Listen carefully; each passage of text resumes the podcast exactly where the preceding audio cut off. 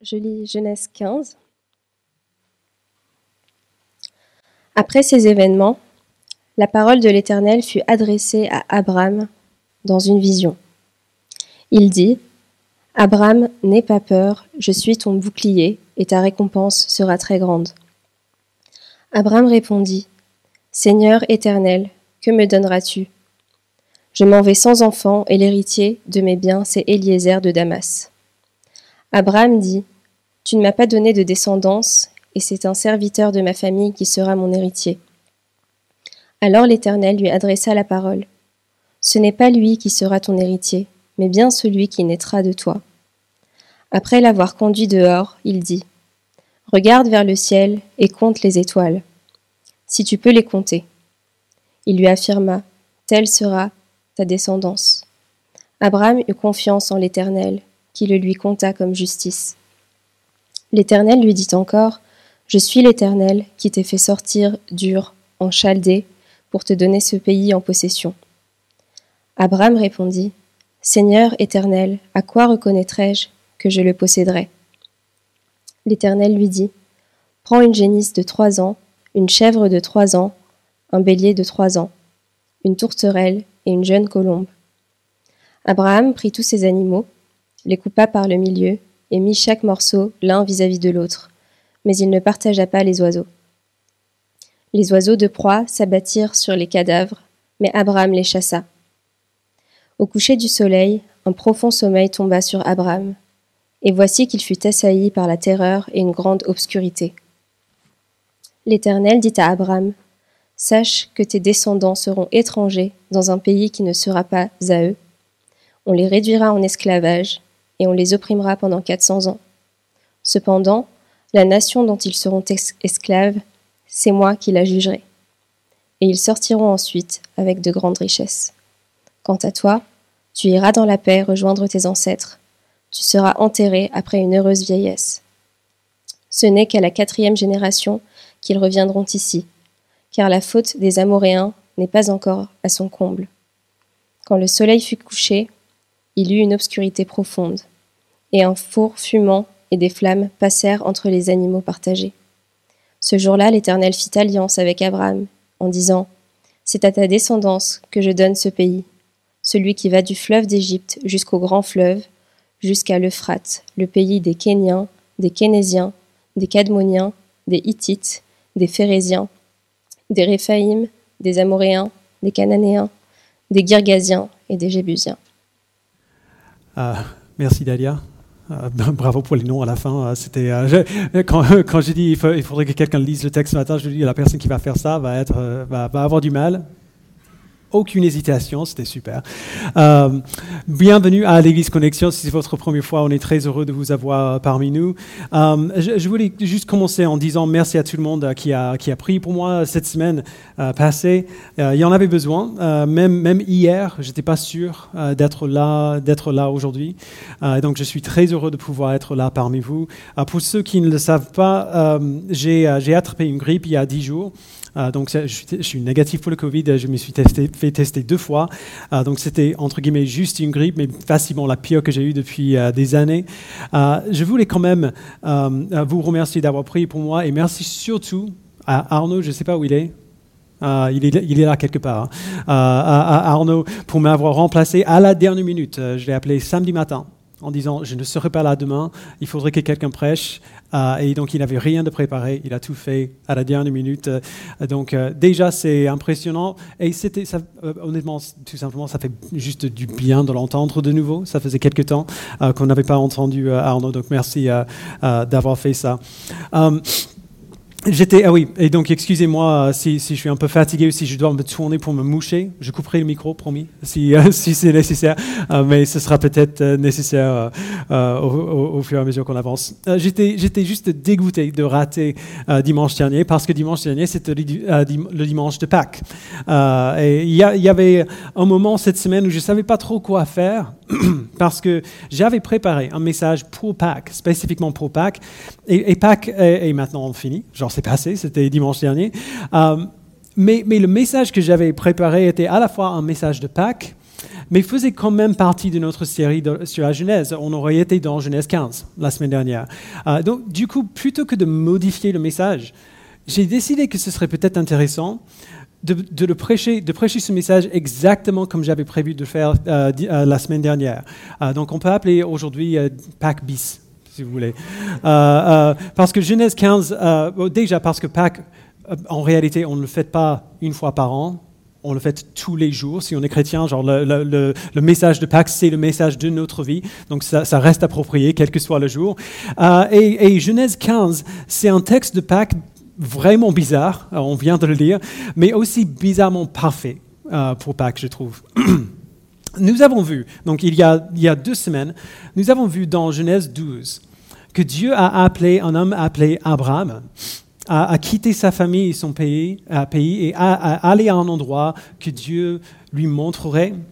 Dieu a promis euh, qu'il bénirait le monde entier à travers la descendance d'Abraham. Et même si Abraham est vieux et sa femme est stérile, Abraham a obéi à Dieu, donc il a quitté son pays euh, et allé là où Dieu lui a dit d'aller. Et c'est après l'obéissance d'Abraham que nous reprenons là où on a laissé la dernière fois dans Genèse 15. Euh, on, a, lu le texte à l'instant, euh, et donc euh, voici ce qu'on va faire. On va regarder de, de, plus près à ce qui se passe dans ce texte d'abord, et puis on va faire une pause pour se lever, pour que tout le monde euh, euh, puisse se mettre en dehors de ces sièges tellement confortables. Euh, et puis après, on va faire un pas de recul pour essayer de voir pourquoi ce texte est tellement important pour nous aujourd'hui, pourquoi en fait finalement c'est un texte qui est juste parfait pour, pour parler de, Pâques. mais avant, Genèse 15. Les, les, premiers deux tiers de la Bible, donc l'Ancien Testament, racontent l'histoire du peuple d'Israël. Le peuple d'Israël, c'était le peuple choisi de Dieu, le peuple à travers qui Dieu a, décidé d'accomplir le plan pour lequel il a créé le monde. Euh, la semaine dernière, euh, on a, oh, pardon, la, semaine d'avant, on a parlé du fait que Abraham, euh, que Moïse plutôt, pardon, a écrit ce livre et que son but en écrivant ce livre et, cette partie du livre en particulier, c'était d'expliquer au peuple d'Israël comment ils sont devenus le peuple d'Israël, comment le peuple de Dieu sont devenus le peuple de Dieu. Au chapitre 15, on voit le début de cette explication. Abraham a, tout quitté a tout quitté pour obéir à Dieu. Il a quitté sa famille, son pays. À, l'époque, c'était énorme. On ne quittait pas la maison à 20 ans pour aller euh, trouver un emploi ou faire des études. Euh, dans cette culture, ton identité se trouvait dans ta famille, dans ton peuple, dans ta tribu. Et tu restais dans cette tribu ensemble avec la famille pour toute la vie.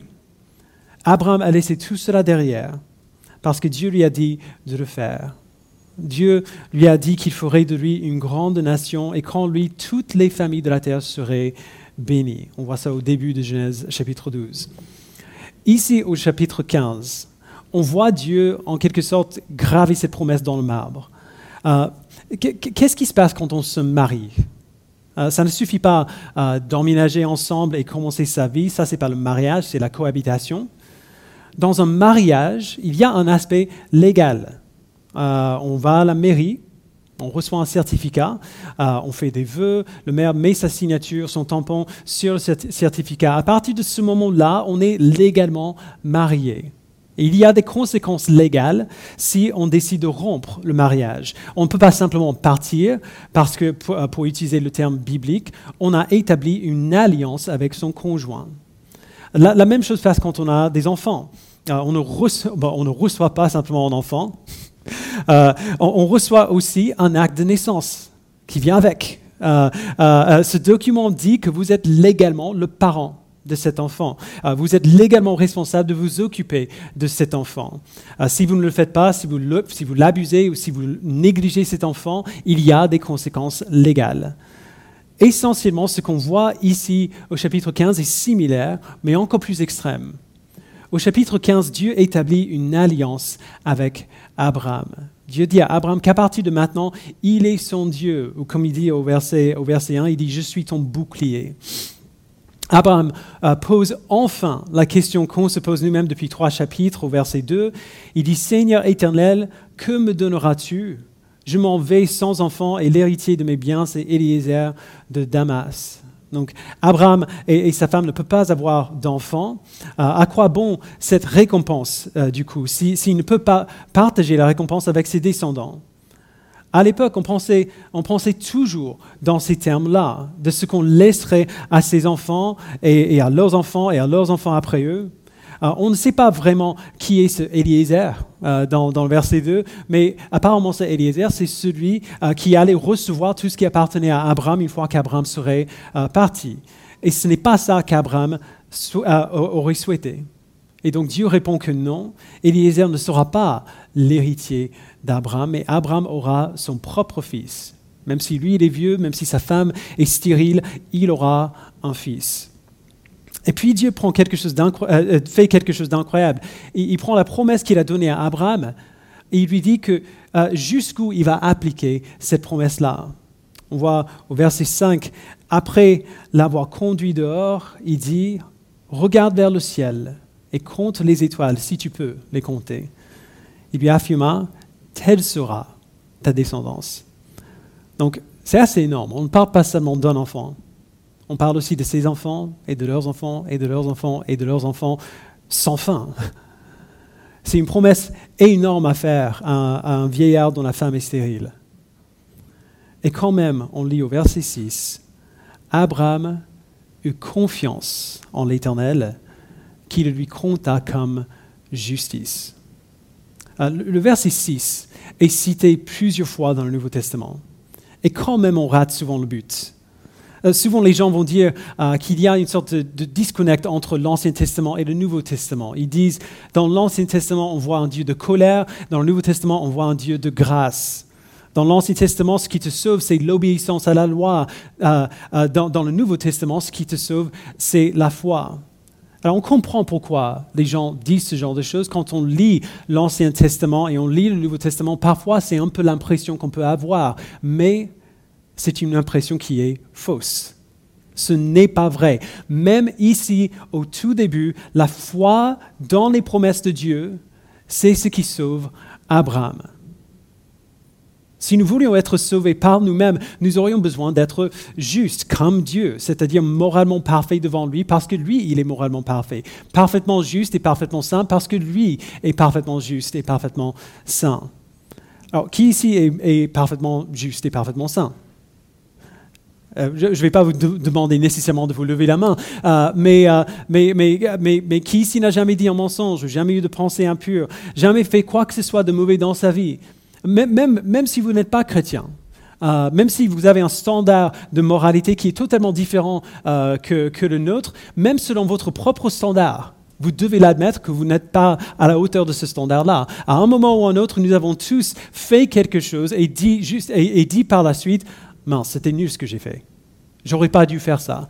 Même selon nos propres standards à nous, si on met de côté le standard de Dieu, on n'est pas à la hauteur de ces standards-là puisque personne n'est juste par, euh, par nous-mêmes, euh, puisque nous nous sommes tous rebellés contre Dieu et, qu'aucun de nous, euh, par nous-mêmes, ne veut le servir, la seule solution qu'on a devant Dieu, c'est que Dieu nous déclare justes, même si on ne l'est pas. C'est la seule chose qu'on peut faire. Qui, peut arriver pour nous rendre justes vraiment. je suis né et j'ai grandi aux États-Unis. Du coup, je ne peux pas juste décider d'être français. Ce n'est pas à moi de décider ça. Je peux décider de commencer les démarches, d'entamer les, démarches pour, pour, le faire, mais je ne peux pas décider d'être français. Je dois recevoir du gouvernement un certificat de naturalisation qui, qui déclare que je suis maintenant français. La question, c'est qu'est-ce que Dieu demande pour nous déclarer justes Et la réponse de la Bible, du début à la fin, c'est la foi. Abraham eut confiance en l'Éternel, qui le lui compta comme justice. Dieu a vu la confiance qu'Abraham avait en ses promesses. Il a vu la foi d'Abraham et Dieu a dit, je vais prendre cette confiance et je vais considérer cette confiance comme justice. Je vais regarder à cette foi et je considère cette foi comme justice. Et donc Dieu établit une alliance avec lui. On, voit le rituel de cette alliance dans les versets 12 euh, à 20. Alors, le rituel qu'on voit ici euh, euh, nous semble assez barbare aujourd'hui. J'ai même dit à, Anne tout à l'heure, on, parlait de, ces animaux juste super qu'elle a fait pour le Pâques dimanche dernier. Je voulais quand même qu'on en remette un ici aujourd'hui, que ce serait super de, genre de les couper tous en deux et, et de les placer, genre on disait de les placer euh, à la sortie pour que, tout le monde ait besoin de passer au milieu euh, en sortant. Euh, bon, on n'a pas fait ça, c'est beaucoup de travail à gâcher. mais le, rituel qu'on voit est assez barbare. Abraham prend les animaux, il les coupe en deux, il met les morceaux les uns vis-à-vis des autres et il sacrifie deux oiseaux avec eux. Donc Abraham s'endort et, on voit une sorte de frayeur s'installer. Euh, il y a une obscurité euh, qui arrive. Abraham a très peur parce que Dieu est là euh, pour le coup. Donc Dieu vient et il lui dit ce qui va arriver à ses descendants, aux descendants d'Abraham plus tard. Et on voit tout ce qu'il dit décrit à la fin du livre de la Genèse et au début du livre d'Exode. Et il y a beaucoup de choses qu'on pourrait voir ici, évidemment. Il y a, sûrement, si vous, êtes, euh, si, vous, étudiez régulièrement la Bible, il y a sûrement beaucoup de versets que vous avez soulignés dans ce passage pour dire, OK, j'ai besoin, besoin de savoir ce qui, ce, ce qui veut dire par là. Euh, on n'a pas le temps de tout voir aujourd'hui, mais on doit s'arrêter sur quelque chose en particulier. Dans le verset 17, on voit la dernière étape de ce rituel. Euh, si quelqu'un faisait euh, euh, ce, type, ce, type, de rituel existait déjà à l'époque. Ce n'est pas quelque chose qu'Abraham a fait juste, juste pour Dieu, pour symboliser quelque chose de vraiment particulier. En fait, c'est un rituel qui existait déjà à l'époque. Et, et, si quelqu'un faisait ce type de rituel, ce type d'alliance avec quelqu'un d'autre à l'époque, la personne qui reçoit la promesse couperait les animaux en deux et les poserait comme Abraham a fait. Et la personne qui fait la promesse marchait entre les deux, bah, entre les morceaux. C'était une manière de dire symboliquement que si moi qui fais la promesse, je ne respecte pas cette promesse, ma fin sera la même que celle de ces animaux. Que, la même, que le même sort euh, qu'ont reçu ces animaux tombe sur moi si je ne reste pas fidèle à ma promesse. Et donc Abraham place les morceaux, et puis au verset 17, on voit la présence de Dieu apparaître en une image symbolique sous la forme d'un four fumant et des flammes. Le feu représente souvent la présence de Dieu, comme on voit plus clairement dans les livres euh, qui suivent. et donc le, four et les flammes passent entre les morceaux d'animaux. Donc c'est-à-dire que Dieu promet lui-même que s'il n'accomplit pas la promesse qu'il vient de faire à Abraham, il va prendre la punition pour son infidélité sa fin sera la même que celle de ces animaux. Alors il faudra qu'on se souvienne de ça parce qu'on va y revenir tout à l'heure. Euh, la promesse que Dieu donne à Abraham a une importance juste gigantesque dans, la Bible. C'est la promesse que le peuple d'Israël avait toujours en tête euh, euh, depuis le début. Euh, et pendant tout l'Ancien Testament, on voit cette promesse, euh, on voit euh, qu'on fait référence à cette promesse, elle est toujours en tête, mais cette promesse ne semble jamais tout à fait se réaliser. on voit des, prémices d'accomplissement quand même. Dieu a donné à Abraham un fils, qu'on on verra plus tard. Abraham a eu beaucoup de descendants. Dieu les a, fait sortir de l'esclavage en Égypte, comme il a dit. Il leur a donné sa loi sur le mont Sinaï. Il a renouvelé son alliance avec Abraham. Il a appliqué à tout le peuple alors disons que, que s'ils obéissaient à sa loi et le suivaient fidèlement, alors Dieu continuerait d'être leur Dieu et accomplirait pour eux les promesses qu'il a faites à Abraham. Mais, mais le peuple n'arrive jamais vraiment à la plénitude de cette promesse. Jamais, par exemple, ils sont trop nombreux pour être comptés.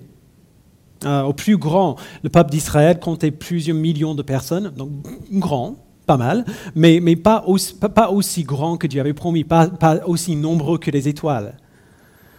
Un peu de temps après, presque tout ce qu'ils avaient quand même, même à, la hauteur de leur, de leur, gloire, de leur puissance, presque tout ce qu'ils avaient leur est enlevé. Après les jours de gloire du roi David et du roi Salomon, euh, le royaume d'Israël est divisé, le peuple est vaincu par des ennemis étrangers, envoyé en exil en Assyrie et en Babylone quand ils reviennent enfin à Jérusalem, la ville sainte, après l'exil babylonien, la ville n'est plus qu'une ombre de ce qu'elle était avant. Et même après le retour de l'exil, leur indépendance ne dure pas longtemps. Euh, ils sont rapidement vaincus, comme le reste de cette partie du monde, par l'Empire romain. Euh, et quand on arrive enfin dans le Nouveau Testament, euh, le peuple est en train de vivre sous l'occupation romaine depuis un certain temps. le roi d'Israël est encore roi, mais il n'a aucune puissance.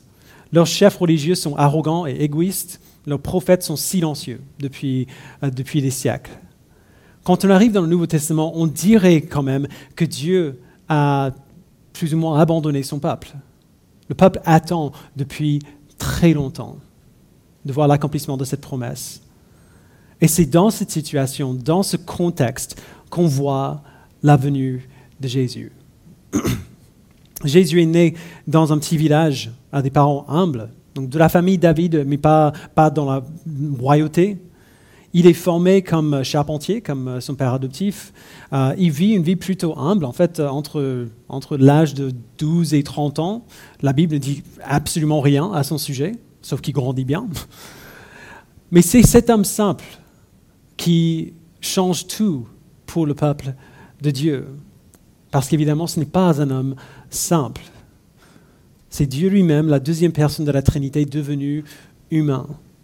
Dieu prend sur lui une nature humaine et une forme humaine et il vit parmi les êtres humains, complètement sans péché alors qu'il est entouré de péché, complètement sans corruption même s'il est tenté lui-même, portant un, euh, un corps humain faible même si lui il est tout puissant en réalité. Pourquoi est-ce que c'est important que cela arrive? Que Jésus vienne comme cela Parce que Dieu avait fait une alliance avec son peuple. Que si le peuple suivait sa loi, Dieu serait leur Dieu. C'était un pacte sacré entre, Dieu et, l'homme. Et les deux parties devaient accomplir leurs obligations pour que le, le pacte soit maintenu. Euh, mais le peuple d'Israël n'a pas accompli ses obligations. Ils ont constamment désobéi à la loi de Dieu. Et c'est pareil pour nous tous. Euh, on n'a pas besoin d'appartenir au peuple d'Israël pour rejeter Dieu. Si on, est, euh, si on est étranger en France et on enfreint la loi, euh, ici, on est, on est arrêté et jugé et condamné quand même, qu'on soit français ou non. Le péché, qui veut dire simplement la rébellion contre Dieu, est venu dans le monde longtemps après que le peuple d'Israël existe. L'alliance entre Dieu et son peuple et leur désobéissance à cette alliance sont une sorte de, microcosme de ce qui se passe déjà sur une échelle globale. Alors le peuple n'a pas respecté leur, obligation euh, à, l'alliance et à cause de leur désobéissance constante, ils devaient recevoir la punition. Vous vous souvenez des animaux euh, euh, que, Abraham a coupés en deux? La fin du peuple de Dieu et de toute l'humanité, selon les termes de l'alliance, aurait dû être celle de ces animaux. Comme dit Paul dans Romains 6, 23, le salaire du péché, c'est la mort. Alors on a deux problèmes ici. On a les obligations de l'humanité envers l'alliance qui devaient être satisfaites, et on a la punition pour notre désobéissance que nous aurions dû recevoir. Et c'est là que nous voyons la nouvelle incroyable de l'Évangile.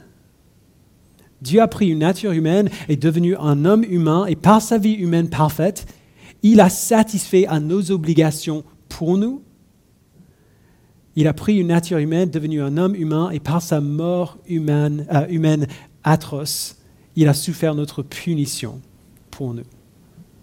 Dieu a accompli la promesse de Dieu de rester fidèle à son alliance et il paye pour le fait que nous n'avons pas été fidèles nous-mêmes.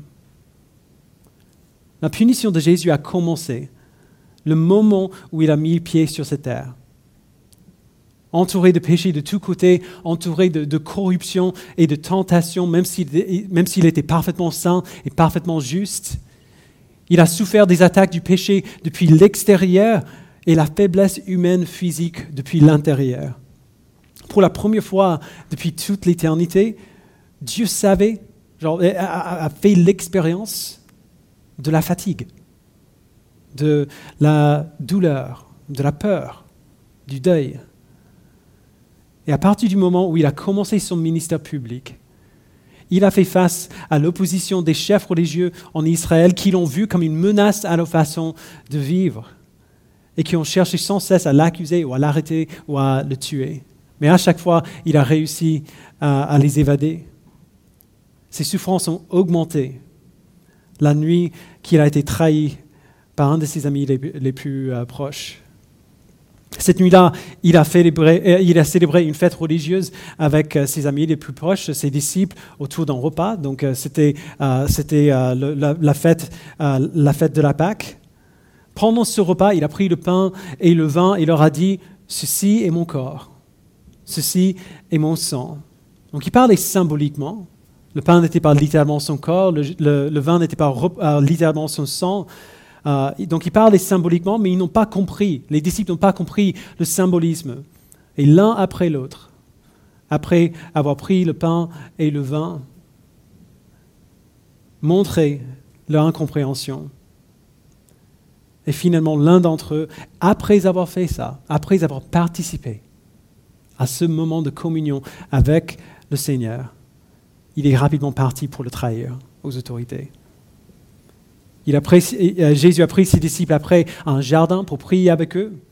Il, savait parfaitement bien ce qui, allait euh, arriver. Et donc il était profondément troublé à l'idée de devoir le subir. Mais ses disciples, encore ses amis les plus proches, n'était pas vraiment là avec lui. Euh, pendant que lui, il priait, les disciples dormaient. Là encore, il était totalement seul. Et puis Judas, le disciple qui était parti pendant le dîner, arrive avec des soldats derrière lui. Il embrasse Jésus en signe euh, d'amitié, mais aussi le signe qu'il avait donné aux soldats que c'était bien cet homme-là qui devait arrêter. Alors il arrête il se moque de lui, il le battent, il l'amène devant les chefs religieux où les, coups et les fausses accusations de blasphème continuent. Enfin, euh, ils font appel à Ponce Pilate, le gouverneur romain de la région, parce que c'est le seul homme qui a le pouvoir de faire ce qu'ils ont envie de faire avec Jésus. Les chefs religieux disent à, Pilate que Jésus incite le peuple à l'insurrection contre Rome. Et quand Pilate voit qu'il y aura une émeute s'il ne fait rien, il ordonne que ces soldats châtient Jésus, entre guillemets. Le châtiment romain, c'était euh, une, punition juste atroce qui déchirait la peau et les muscles euh, du dos et des côtés. Le châtiment lui-même tuait souvent les victimes. Enfin, Pilate voit que même cette torture extrême ne va pas satisfaire la foule. Et donc il donne l'ordre de le crucifier. Jésus est obligé de porter une croix lourde en bois sur son dos qui est juste ruiné. À travers les rues de Jérusalem, à une colline juste à l'extérieur de la ville. Et là, il le crucifie entre deux criminels. Ils enfoncent des clous dans ses mains et dans ses pieds et le suspendent sur la croix.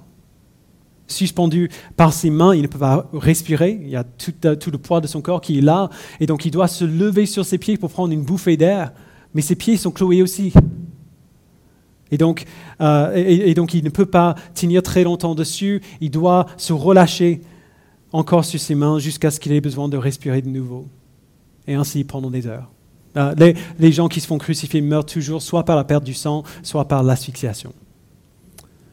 Et enfin, après des heures et des heures de torture physique, émotionnelle et spirituelle qu'on ne peut pas imaginer, Jésus est mort. Il est enlevé de la croix, enseveli dans un tombeau à l'entrée duquel on roule une grande pierre. Alors bien sûr, ce n'est pas la fin de l'histoire. Et, je n'aime pas trop, généralement, euh, m'attarder trop longtemps sur les aspects plus gore, entre guillemets, de, l'histoire, parce que ce n'est pas le but de, l'histoire de la passion, de l'histoire de la crucifixion. Mais il fallait quand même le dire un petit peu, parce qu'il y avait un lien là avec ce qu'on a vu avant. Revenons à Abraham. Vous vous souvenez du rituel de, l'alliance? Abraham coupe les animaux en deux, il, place les morceaux les uns vis-à-vis des autres, et le four fumant et la flamme qui représente la présence de Dieu passent entre les morceaux. Alors encore, une fois, c'est un geste symbolique, euh, porteur d'un engagement. En passant entre les moitiés, la personne qui fait la promesse promet de porter la punition aussi stricte et brutale que ce qui est arrivé à ces animaux s'ils ne respectent pas son engagement. Plus tard, Dieu renouvelle son alliance avec les descendants d'Abraham. Dieu et le peuple s'engagent tous les deux à respecter leurs promesses. Le peuple obéira à la loi de Dieu et Dieu continuera de les protéger et de pourvoir à leurs besoins. Dieu n'a jamais failli dans son engagement, mais le, le peuple a constamment failli dans le leur.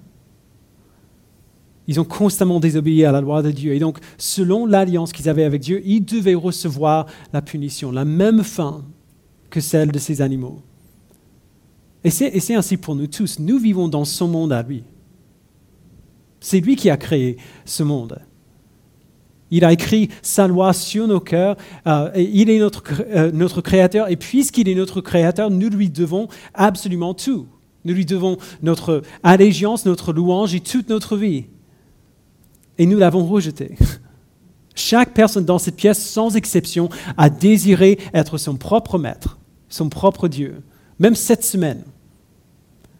Et même si ça ne nous semble pas toujours si grave que ça, la punition que nous méritons pour notre rébellion contre Dieu, c'est la mort. La séparation éternelle du Dieu qui nous a créés à son image. Mais au lieu de nous donner la punition que nous méritons, Dieu prend cette punition pour nous. Même si Dieu a été fidèle à la promesse qu'il a faite à Abraham jusqu'au bout, il a porté la punition pour notre désobéissance. Il a pris sur lui-même la fin de ces animaux. Et il est mort pour que nous n'ayons pas à le faire. Alors ça, tout ça, c'est juste incroyable. Mais ça ne peut pas être tout. Parce que Dieu n'a jamais promis à Abraham qu'il prendrait la punition pour nos péchés ou pour les péchés de, son peuple, ou même pour les péchés d'Abraham. Ça ne faisait pas partie de l'alliance. Il lui a promis que par les descendants d'Abraham, toutes les nations de la terre seraient bénies. Les gens qui ont suivi Jésus pensaient qu'il était le descendant d'Abraham qui apporterait cette bénédiction-là. Ils pensaient qu'il était celui par qui Dieu allait accomplir sa promesse. Mais au lieu de ça, Jésus est mort, comme un criminel. Comment est-ce que Dieu pourrait euh, apporter de la bénédiction au monde à travers un mort?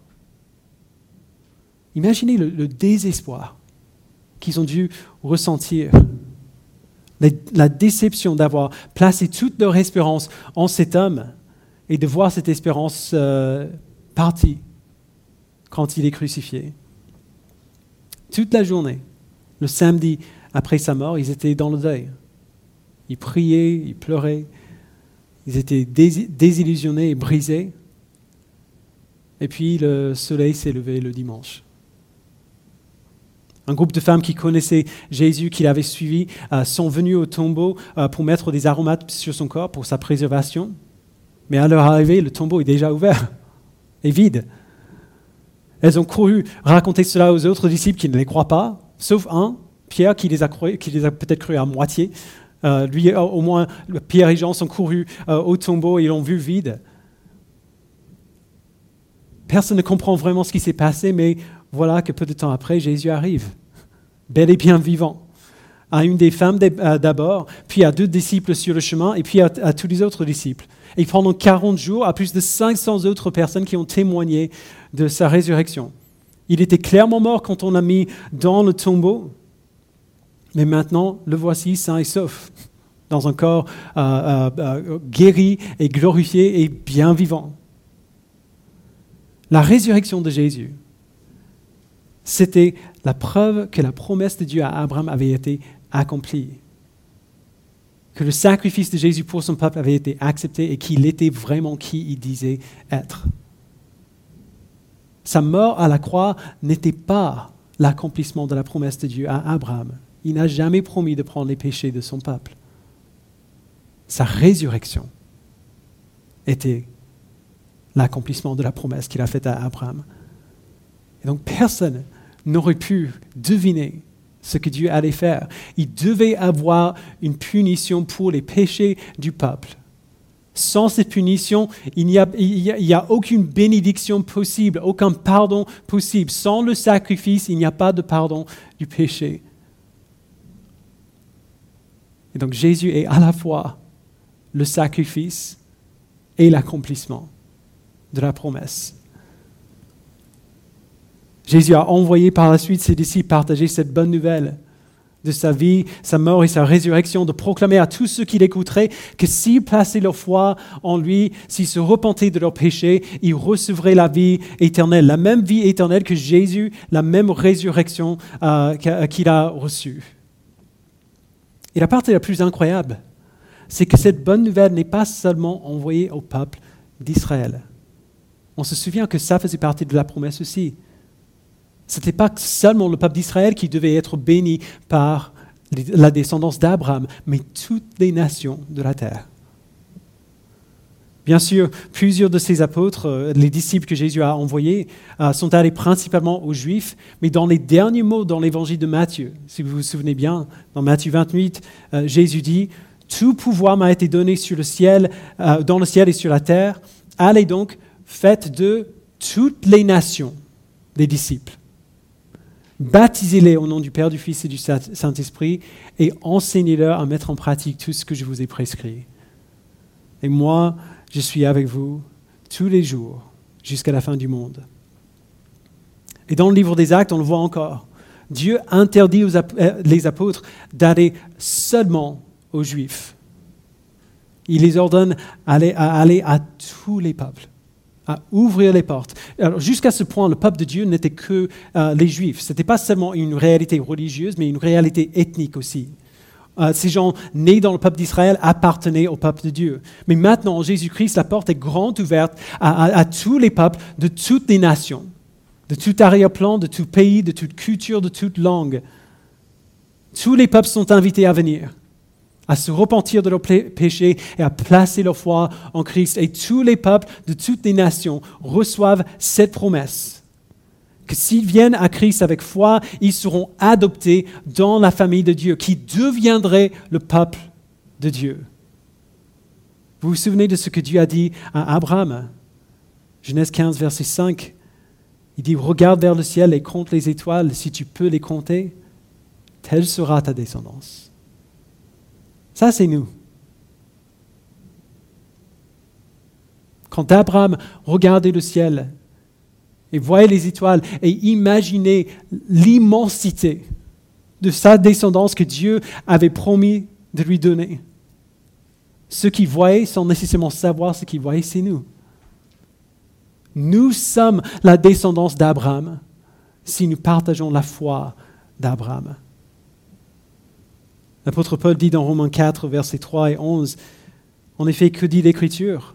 Abraham a eu confiance en Dieu et cela lui a été compté comme justice. Il est ainsi le Père de tous les non-juifs qui croient, afin que la justice soit, aussi portée à leur compte. C'est nous. Si nous partageons la foi d'Abraham, nous sommes la descendance d'Abraham. À travers Jésus-Christ, nous sommes devenus le peuple de Dieu. Quand on lit cette partie de la Genèse qui montre comment le peuple de Dieu est devenu le peuple de Dieu, on ne peut pas s'arrêter à ce qu'on voit là. Parce que Dieu continue ce qu'il a fait avec son peuple en nous aussi. Le peuple de Dieu est devenu le peuple de Dieu parce que Dieu a créé le peuple de Dieu parce qu'il l'a fait devenir son peuple. Et de la même manière, il nous fait devenir son peuple lorsqu'il nous donne la foi qu'il avait donnée à notre ancêtre Abraham. C'est pour cela que nous avons fêté la Pâque, euh, que nous avons fêté Pâques dimanche dernier. Et c'est pour cela que nous, fêtons Pâques finalement tous les jours, si on est chrétien. Parce que Dieu écrit une histoire. L'histoire d'Abraham a commencé il y a plus de 4000 ans, euh, plus de 2000 ans avant la venue de Christ. Mais Christ est venu. 2000 ans, c'est très long. Mais Christ est venu. L'accomplissement de la promesse que Dieu a faite à Abraham, à Abraham est arrivé. Et aujourd'hui, pour ceux d'entre nous qui avons placé notre foi en Christ, nous sommes en train de vivre l'accomplissement de la promesse que Jésus a faite à son Église il y a plus de 2000 ans maintenant. Autant de, temps est passé entre la mort de Jésus et aujourd'hui qu'il y a eu entre la promesse d'Abraham et la venue de Jésus. Mais quand même, on voit que Dieu n'a pas changé. 2000 ans pour lui n'est rien. Tout comme Dieu a été fidèle pour accomplir ses promesses à, à Abraham en Jésus, il reste fidèle pour accomplir ses promesses envers nous aussi en Jésus. On va terminer aujourd'hui en faisant ce que Jésus a fait avec ses disciples la nuit où il a été trahi. On va prendre le pain et on va prendre le jus et nous souvenir de son corps brisé pour nous et son sang versé pour nous. On vient de passer euh, plusieurs minutes à parler de pourquoi il a fait cela et ce qui s'est passé quand il a fait. C'est de cela que nous nous souvenons quand on prend la communion ensemble. C'est cela que nous disons les uns aux autres en prenant le pain et le jus ensemble. Alors pendant ces prochaines minutes, il y a deux choses qui vont se passer. La première sera pour ceux d'entre nous qui sommes chrétiens, qui avons la foi en Christ, euh, qui nous sommes euh, repentis de nos péchés, et qui, sommes soit alors baptisés, euh, soit qui prévoyons de, se faire baptiser, de nous faire baptiser dès que possible. On va prendre le pain et la coupe et nous aider les uns les autres à nous souvenir du don incroyable que Christ nous a donné. Mais ça, c'est pour les chrétiens. Certains d'entre vous ici ne sont peut-être pas euh, chrétiens. Euh, peut-être que vous entendez tout cela pour la première fois, euh, ou alors peut-être que vous n'êtes pas simplement convaincu, ou alors peut-être que vous êtes plutôt convaincu, mais vous ne vivez pas du tout en fonction de ce que vous savez. Nous sommes vraiment heureux que vous soyez là, quelle que soit votre situation. Mais pendant les prochaines minutes, quand on distribue le pain et le jus dans, dans la salle, on va vous demander de ne pas prendre de pain, de ne pas prendre de, jus, parce que ces éléments sont pour ceux qui ont placé leur foi en Christ et qui se sont repentis de leurs péchés. Mais je ne veux pas que vous soyez obligés de, rester simplement là à attendre. Et donc la deuxième chose qui se passera sera pour vous. Euh, je vais mettre deux prières sur l'écran. La, première, c'est une prière pour ceux, qui cherchent la vérité. Peut-être que vous avez envie de savoir ce qui est vrai, mais jusqu'ici, vous n'êtes pas trop convaincu. Eh bien, profitez de ces instants pour simplement demander à Dieu de vous montrer ce qui est vrai, de vous convaincre comme il nous a convaincus. La deuxième, c'est une prière de foi. Peut-être que vous avez envie de suivre Christ, mais vous ne savez pas par où commencer. Il n'y a pas un seul moyen, mais vous pouvez commencer là. Vous pouvez prier cette prière comme un premier pas de foi vers lui.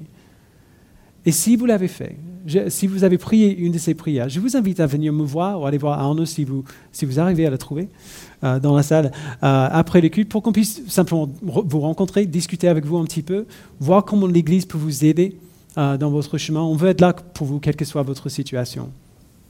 Donc je vais prier. je vais demander aux personnes qui ont été prévues ou, à qui on a demandé de, le faire, de venir se préparer à distribuer les éléments. Et puis après, ils vont aller dans les rangs pour, euh, pour, vous donner le pain et le jus. Donc gardez bien le pain et le jus dans vos mains. Euh, on va le prendre ensemble. Prions.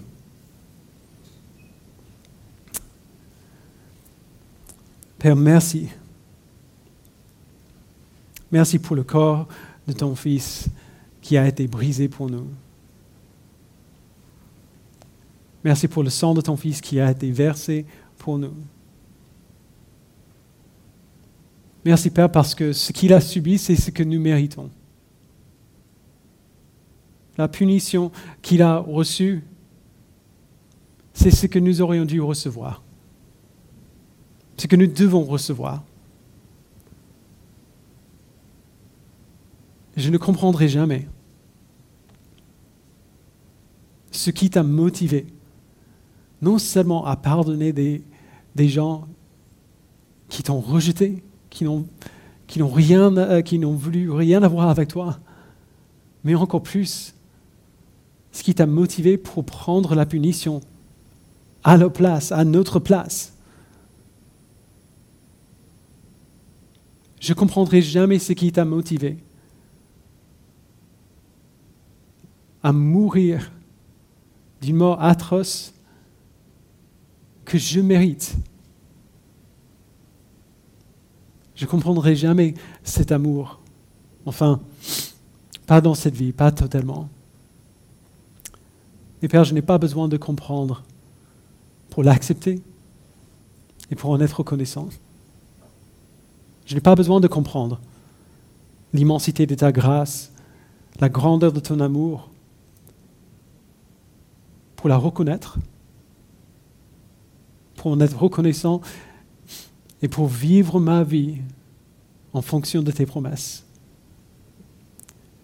Merci Père pour la promesse que tu as faite à Abraham quand tu as dit de regarder vers le ciel et compter les étoiles, que tu as promis que telle sera sa descendance. Merci pour la foi que tu lui as donnée, que tu as comptée comme justice. Merci pour la foi que tu m'as donnée. Que tu as aussi compté comme justice. Et pour la foi de mes frères et sœurs aussi que tu comptes comme justice. Donne-nous de ne jamais prendre ta grâce et ton amour à la, légère. Donne-nous d'être bouleversés par l'immensité de ton amour envers nous, par ce moyen de grâce que tu nous donnes ce matin. Au nom de ton Fils, nous le prions. Amen.